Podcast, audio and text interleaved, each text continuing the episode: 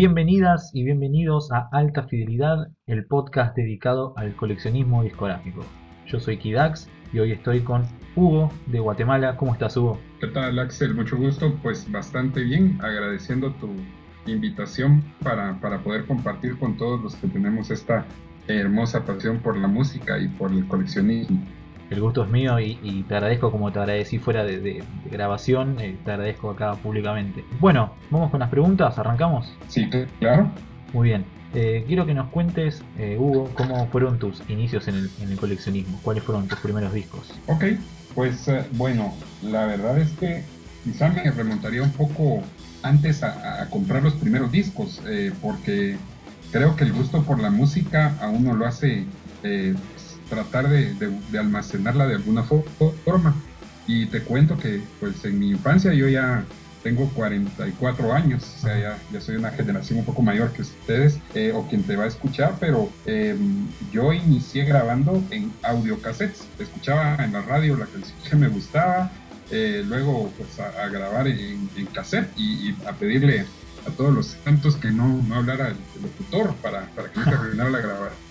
Entonces, eran las, primeras playlists que uno tenía y que creen que lamento mucho no conservarlas, ¿verdad? Porque creo que eso ha sido parte de mi historia musical, porque quizás las primeras grabaciones las hice cuando tenía 8 años, 9 años, y me hubiera gustado mucho saber qué, qué, qué escuchaba en esa época, qué intentaba grabar, pero lamentablemente ninguna de las cintas eh, está, ¿verdad? Entonces, eh, mi, mi, proceso de coleccionismo empieza en el formato de cassette, precisamente era el que yo tenía acceso porque empecé a coleccionar todavía siendo adolescente, ¿verdad? Tal vez tenía 13, 14 años y bueno, no, no había dinero, realmente yo me dedicaba a estudiar, eh, eh, eh, me daban cierta cantidad de dinero para los gastos de, estudio y pues yo trataba de gastar lo menos posible y, todo lo que podía lo ahorraba para, para ir a comprar cassette, que era lo más barato en ¿verdad? Todavía era la transición, todavía encontrabas vinilos en, las ventas de disco,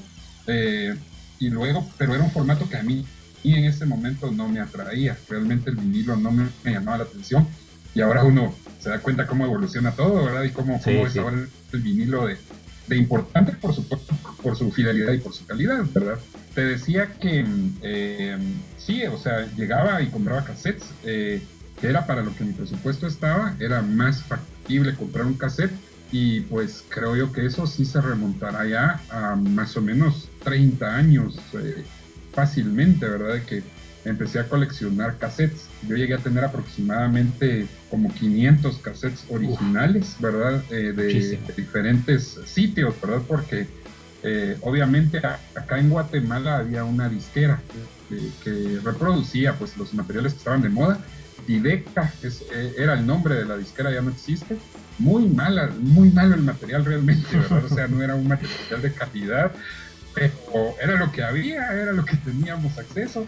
Y, bueno, pues o sea, sí acumulé muchos. Eh, posteriormente vinieron ya cassettes de México, Costa Rica también hacía cassettes.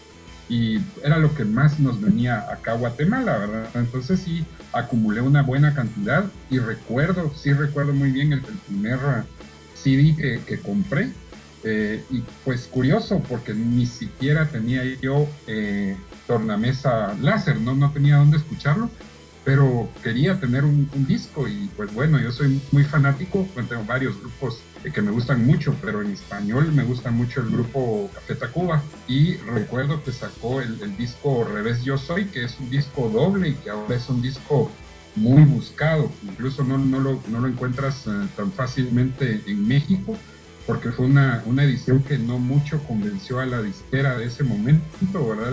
Eh, Rebello Soy es pues yo, un discazo. Eh, exacto.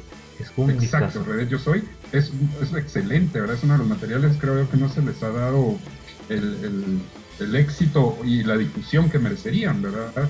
Y eh, pues eh, realmente así fue como yo compré mi primer disco, el primer CD que, que compré fue el Revés Yo Soy, no tuve dónde escucharlo, ¿verdad? Tuve que pedir favor a una, a una tía mía para que poder grabar el disco y escucharlo en un cassette grabado, ¿verdad? esa fue la, forma de, poder tener el, el disco y, tener acceso al disco, pero afortunadamente lo, lo, conseguí, ¿verdad? Y, lo tengo, ese es el primer disco que, que yo tengo de, de, mi colección y pues bueno, eso imagínate ya eh, fácilmente del, revés yo soy, eh, ¿cuánto? En el 99, si no estoy mal, salió ese disco. En el 99, es cierto. Sí, ¿verdad? Entonces ya, ¿qué? 21 años de, estar eh, acumulando discos, ¿verdad? Y seguí ahora con, con, cassettes, ¿verdad? Pero sí, imagínate ya una buena cantidad de, tiempo acumulando, acumulando CDs. Eh, contaste al principio las diferencias de, de, lo que tenía que hacer tu generación para, para, conseguir discos. ¿Cómo es el coleccionismo musical allá en Guatemala? ¿Ves muchos jóvenes coleccionistas?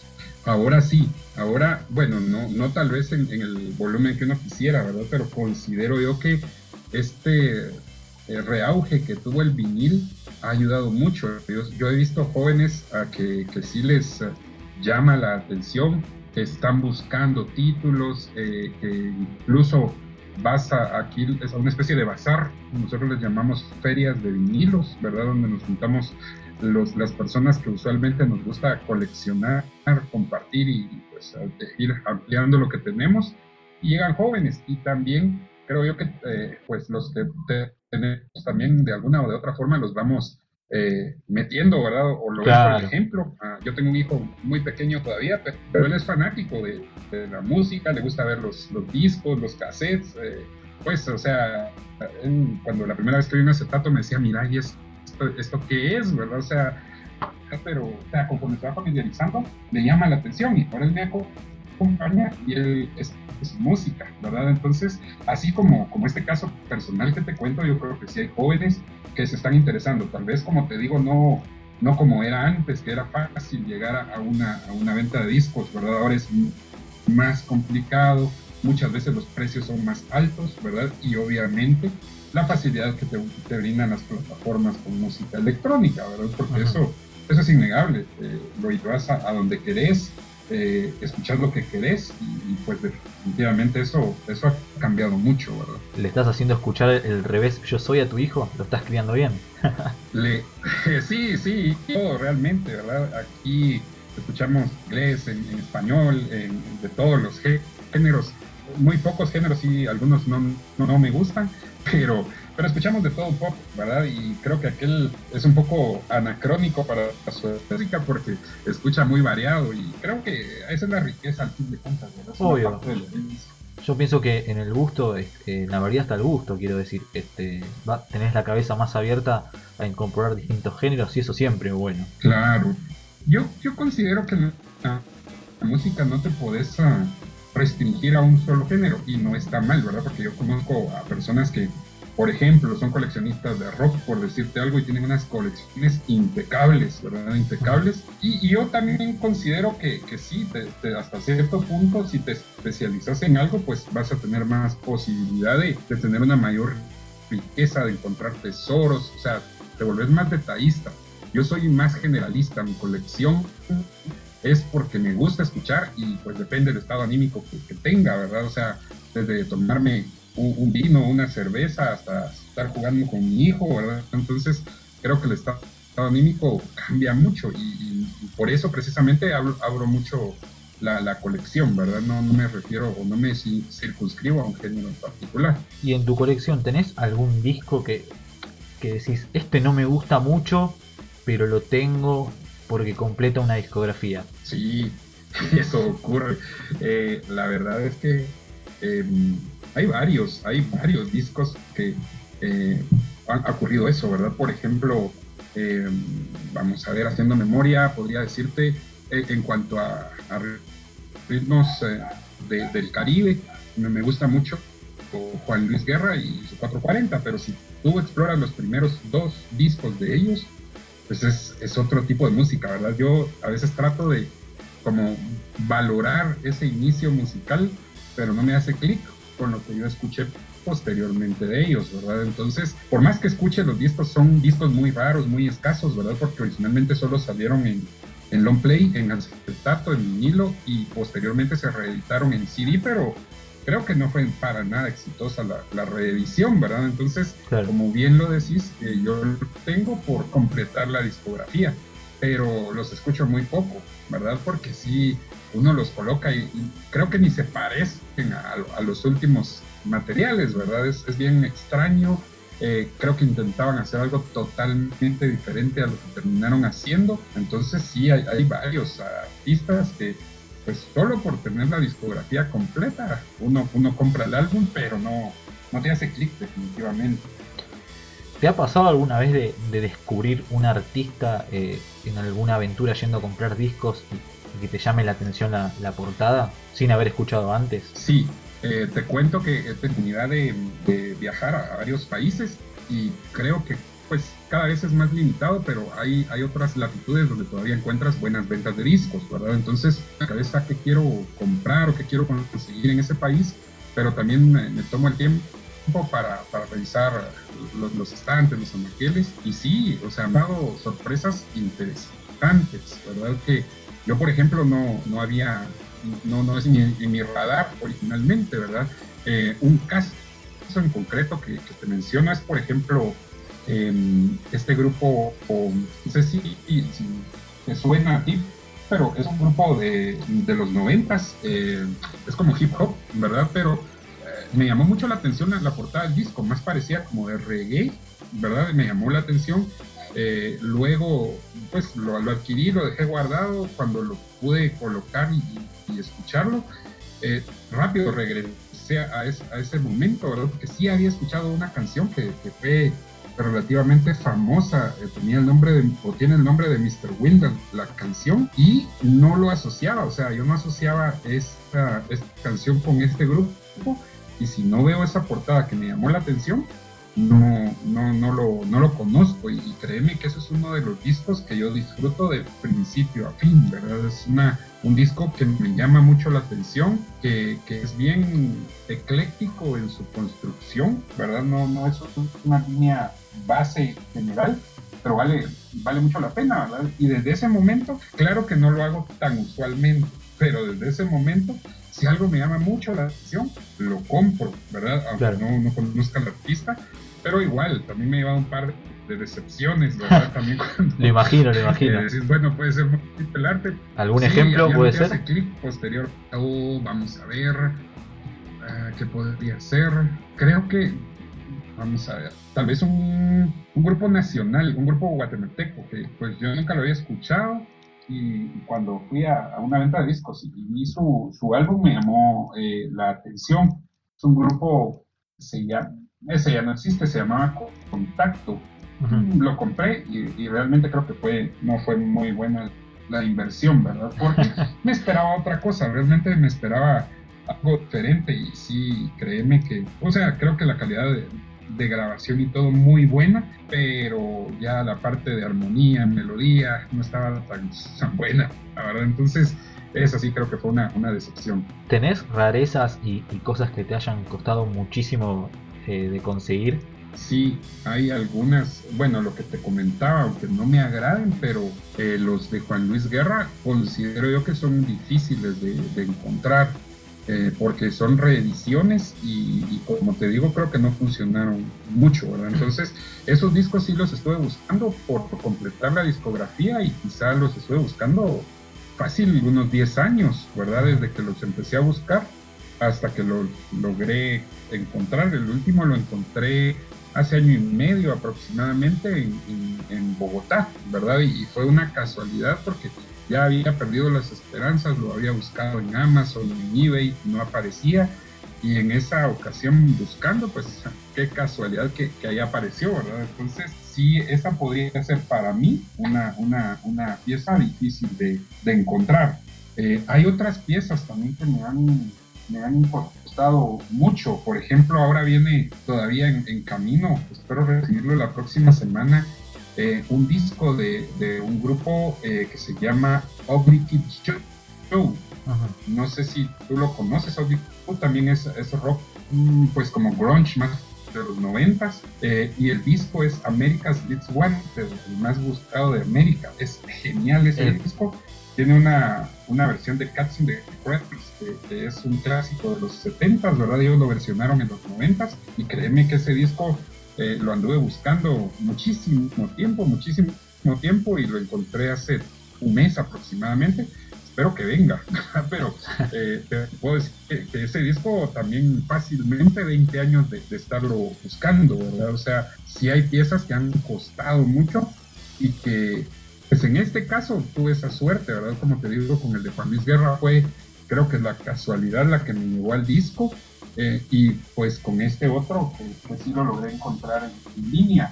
Pero hay, hay, hay datos curiosos porque, eh, por ejemplo, la, la, la vocalista de, de Terciopelados, Andrea Echeverry, ella tiene material en, en, como solista. Y eh, yo, la, yo la conocí a ella, pues obviamente con Aterciopelados, ¿verdad? En el boom de Aterciopelados. Claro, con Bolero Falaz y todos esos hits. Eh, exacto, exacto.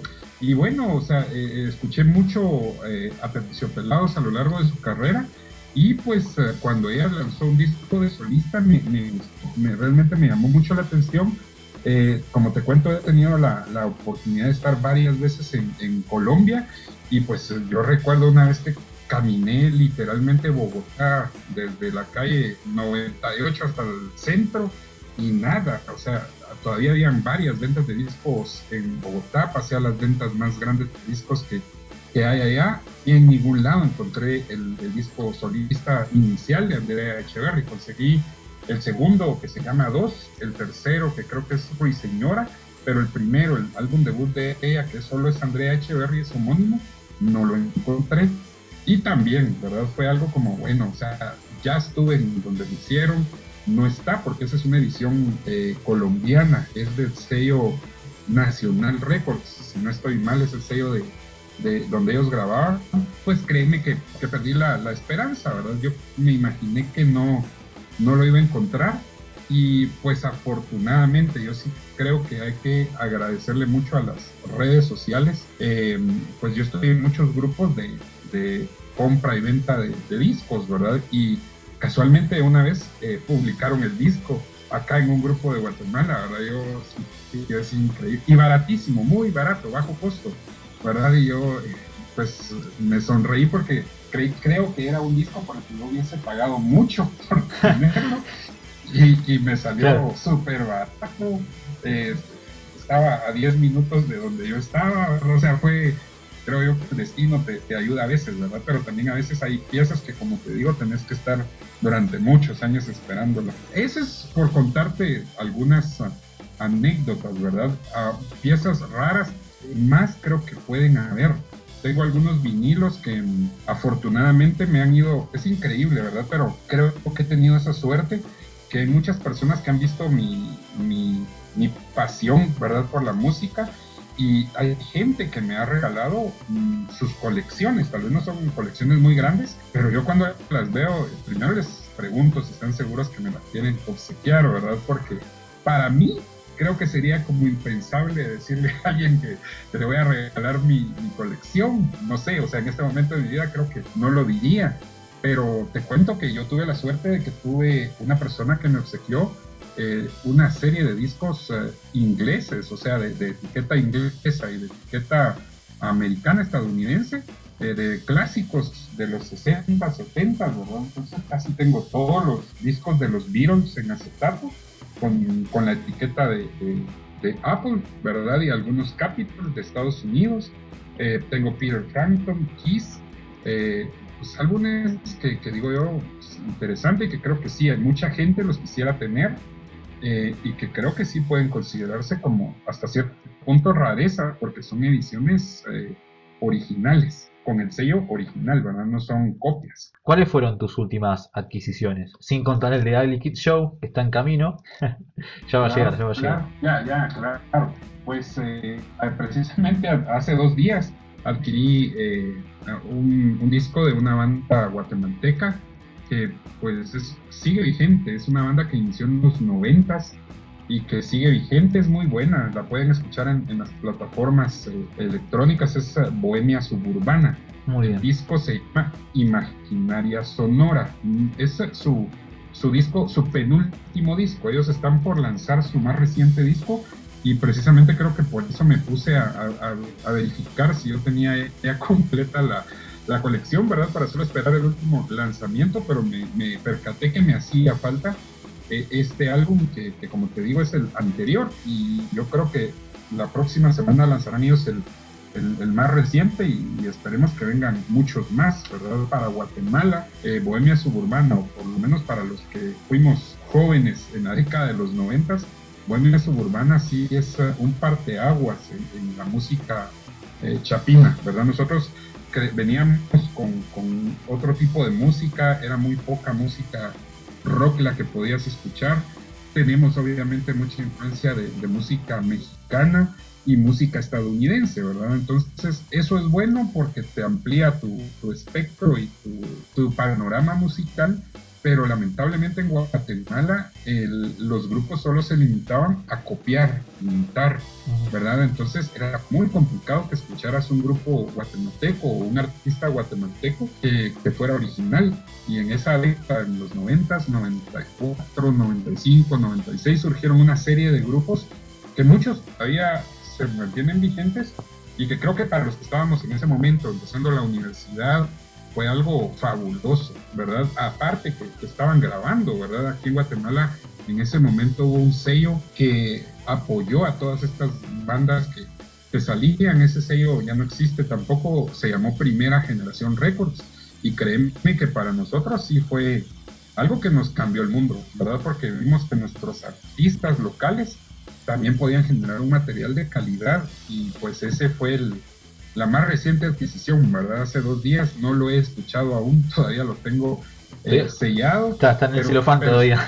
Todavía, todavía, y más ahora con lo de la pandemia, estoy esperando un par de días más para luego limpiarlo bien y poderlo disfrutar. Pero sí, esa es la, la más reciente adquisición, Bohemia Suburbana, el grupo, y el, el álbum es Imaginaria Sonora. Muy bien.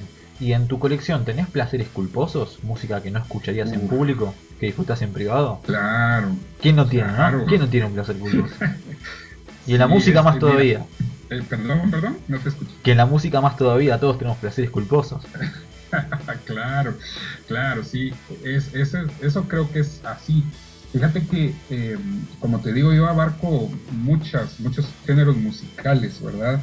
Eh, pero en los 90 y 2000, digamos, bueno, yo creo que sigue existiendo, pero ahora no, ya no lo escucho, hubo una, una, corriente de pop en México muy fuerte, donde habían grupos de, mujeres, de señoritas, ¿verdad? Entonces había un grupo mexicano que, fue muy famoso, yo creo que ese grupo sí llegó a toda, a toda América fácilmente, posiblemente, que eran las Flans se llamaban Plans. Y, pues ese creo que es mi, placer culposo porque eh, la verdad es que sí hay algunas canciones rescatables, pero créeme que no, no me enorgullezco de decirlo que lo tengo en la colección, ¿verdad? Y pues claro, lo escucho porque por eso lo compré, pero sí creo que es uno de los mayores eh, placeres culposos que, tengo en, la música. Bueno, nombraste a las Flans y tengo entendido que las Flans eh, tienen el tema que se llama eh, No Controles, que lo, versionó, lo versionó Café Tacuba para la avalancha de es Correcto,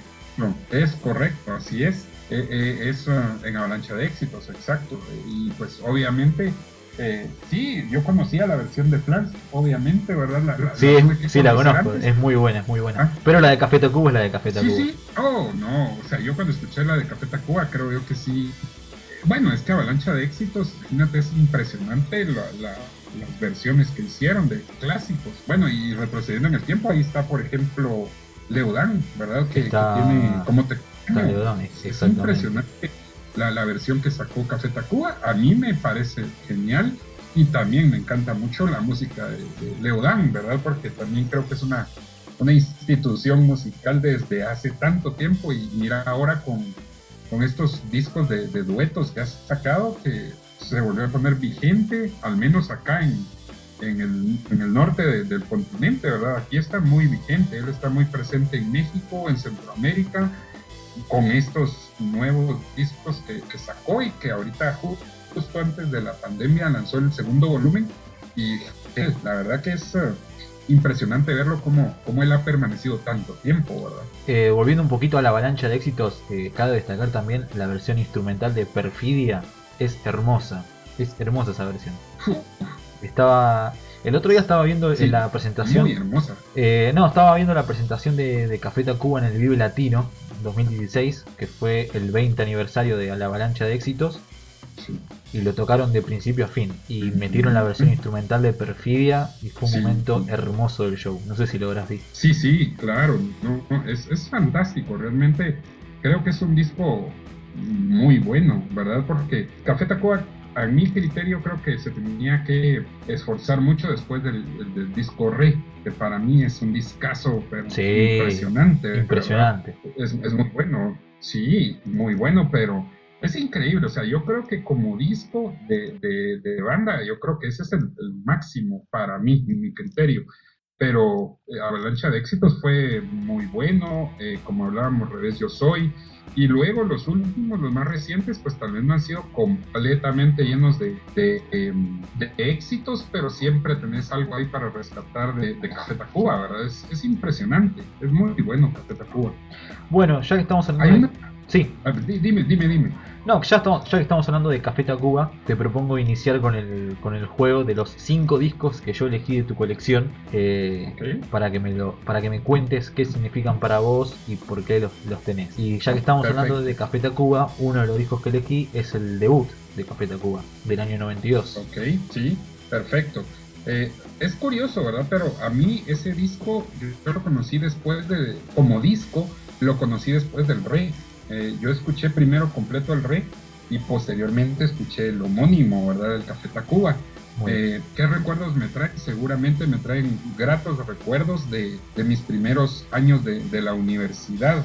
Definitivamente me gusta mucho, cada vez que lo escucho le, encuentro cosas nuevas, ¿verdad? Me, parecen muy buenas las canciones realmente y, es donde vos empezás a ver un grupo que, se iba a perfilar diferente al resto de grupos, ¿verdad? En México ya habían grandes grupos, de Argentina, no digamos, o sea, Argentina también tenía una historia grande de buena música rock, pero cuando escuchas a Café Tacuba, eh, en ese disco en particular te das cuenta que, ese grupo es diferente, que va a ser diferente, ¿verdad? Entonces, para mí en particular, el, el Café que es el homónimo disco de eh, me trae esos recuerdos, ¿verdad? De que crees vos que sí puede haber una eh, identidad propia como, como, como pueblos eh, nativos, si querés, ¿verdad? Con toda esa mezcla de ritmos que, le mete Café Tacuba y, y, la diversión, ¿verdad? Porque yo creo que es un disco divertido, es un disco alegre y que cuando se va a su lado más uh, tranquilo, más uh, serio, como María, eh, pues, pues, ¿verdad? O sea, yo, yo lo siento que, que, me parece como que cada canción está eh, en su lugar. Yo no le pediría más a ese disco y eh, creo que ese es como, como los recuerdos que me trae a mí el, el disco homónimo. Muy bien. El segundo disco que elegí, y quiero que me cuentes sobre él, es Los Rayos de Vicentico. Uf, sí.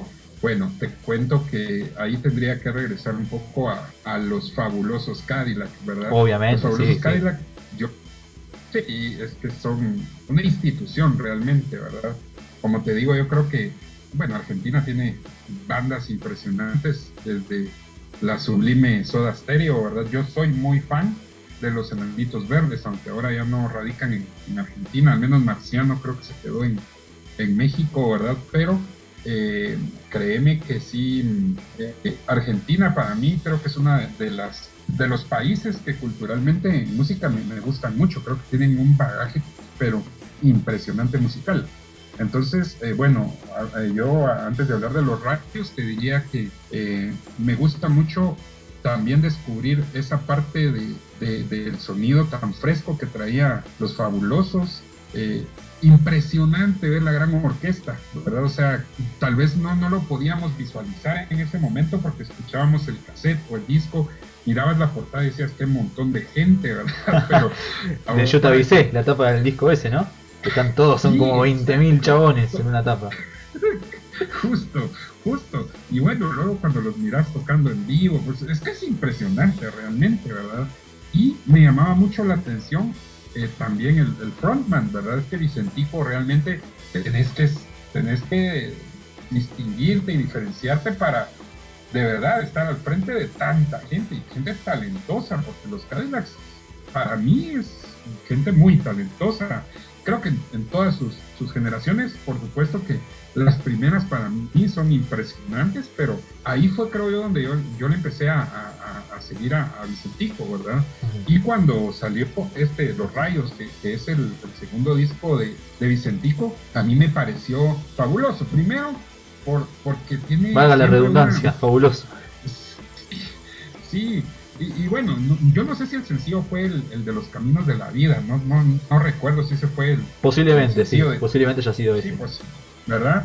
Y, bueno, esa, esa canción que es una canción que creo que a, la mayoría de, personas nos toca, pues, ¿verdad? O sea, la letra es una letra que, por muy desalmado que creo yo que te toca, y luego pues escuchas, eh, a mí me gusta mucho también Rubén Blades, el panameño, ¿verdad? Y, hay una canción de, él, la de Tiburón, y que también participa para variar Flavio, ¿verdad? Entonces es como seguir escuchando a, los Cadillacs de cierta forma, pero en, algo diferente. Entonces, a mí sí me parece un disco bien interesante. Si no estoy mal, creo que también hay una canción donde está Julieta Venegas, si no estoy mal. Y, también, o sea, como te digo, a mí me parecía eso eh, bien interesante, las colaboraciones que se empezaban a hacer. Y creo que sí, o sea, yo a Vicentico, pues no sé si tenga él como, no, no, no, lo sé, no es mi conocimiento, ¿verdad? Pero no sé si tenga una de las voces más calificadas del mundo, aparte de que fumaba, no sé si siga fumando, pero eh, creo que la forma de transmitir, la forma de cantar, la forma de expresar es impresionante, ¿verdad? Entonces, e, ese fue el primer disco que yo pude obtener de, de, Vicentico. Ahora, si no estoy mal, creo que ya tengo completa la, discografía de él, pero sí, créeme que ese es un disco que a mí me ha acompañado durante una buena parte de, de la vida y, y, me gusta, ¿verdad? Pero como te digo, trae remembranzas de, de épocas de los fabulosos Cadillacs y hasta el momento creo que para mí es uno de los discos muy bien logrados ¿verdad? que tengo. Perfecto. Eh, bueno, el tercer disco es Aftermath de los Rolling Stones. Uh, sí, es que justo, ¿verdad? Es, son de los, de los clásicos. Sí. Eh, Esos que hay que tener sí o sí. Exacto, exacto. Y bueno, e, ese disco creo que en, la publicación, si no estoy mal, está el acetato, ¿verdad? Es el, acetato el que está eh, publicado en, ¿En la tapa? Lo tengo, ajá, creo que sí. no, la tapa del acetato. No, la tapa del acetato es Let It Bleed, que está la torta con el, acetato ah, arriba. Ah, oh, ok, ok, ok. Sí, sí, sí. Pero bueno, eh, el Aftermath, te cuento, yo lo tengo en, en, las, en los tres formatos, ¿verdad? Lo tengo en, acetato, lo tengo en CD y lo tengo en cassette. Eh, Muy bien. Y, obviamente el primero, el primero que conseguí de, de, de Aftermath fue CD, ¿verdad? En ese momento yo conseguí el CD. Posteriormente sí, esa es una de las piezas que ha costado un poquito conseguir. Eh, logré el, acetato y finalmente pues pude tener el, el, cassette, ¿verdad? Pero eh, yo creo que, realmente es, a mí en lo particular me gusta mucho. Y, bueno, yo no sé en Argentina, pero pues usted han, has de haber estado muy pequeño, pero hubo una serie de, Vietnam que empezaba con Painting Black, ¿verdad? El, famoso tema Píntalo de Negro, ¿verdad? Que temazo. Es fabuloso. Sí, temazo. Temazo, claro. Y, esa, esa serie de, Vietnam que, que con, con, esa, con, esa, con esa canción, créeme que a mí se me quedó porque esa serie yo la vi cuando era niño, ¿verdad? Entonces me encantaba la canción. Yo, yo iba a los, a los Stones y obviamente, ¿verdad? O sea, cuando te pega algo y también tenés esa influencia de un programa que, bien que mal lo veía yo bastante, bastante fácil ir a, buscar el disco, ¿verdad? Y saber completamente qué era, qué era lo que tenía, quiénes eran. Pero sí, los Rolling Stones creo que es eh, muy bueno. A mí, tal vez, es uno también de los, de los favoritos de, de los Rollings que, que, podría yo clasificar, ¿verdad? Dentro de los, de los mejores que yo tengo a, mi, gusto. Bueno, vamos un ratito de vuelta a México. El Diablito, de los queridos Caifanes. El Diablito, claro. Sí, Caifanes, eh, a pesar de que, pues yo, digo, creo que tengo banda preferida por país, ¿verdad? Y en México, innegablemente para mí son Café Tacuba. Eh, en Argentina te decía que yo soy fan de Los Fabulosos, de Soda, pero prefiero Enanitos, no sé por qué, ¿verdad? Eh, y em, en el caso de Caifanes y, de, bueno, te hablo primero de Caifanes en general. Para mí, creo yo que Caifanes tiene la mejor discografía de bandas mexicanas.